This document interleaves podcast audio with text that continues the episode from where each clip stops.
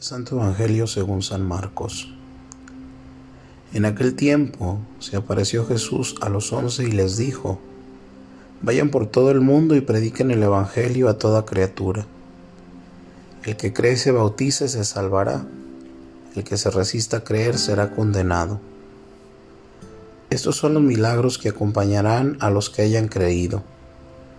Arrojarán demonios en mi nombre, hablarán lenguas nuevas cogerán serpientes en sus manos, y si beben un veneno mortal no les hará daño.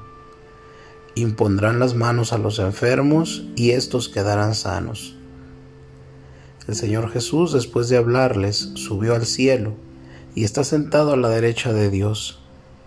Ellos fueron y proclamaron el Evangelio por todas partes, y el Señor actuaba con ellos y confirmaba su predicación con los milagros que hacían. Palabra del Señor.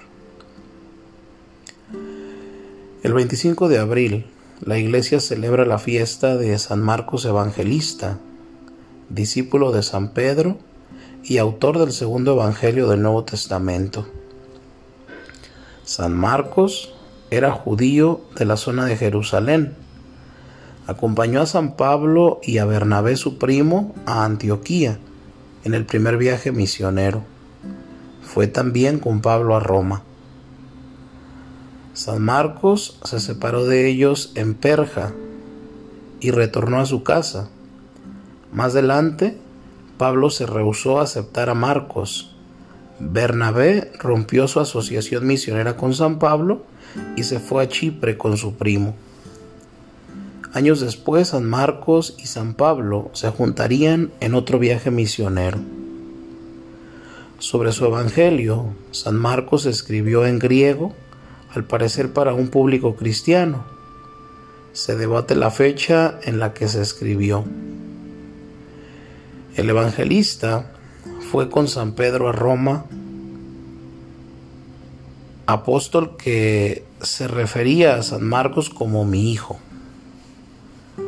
Marcos estableció a la iglesia en Alejandría, donde fundó su famosa escuela cristiana y es venerado como patrono.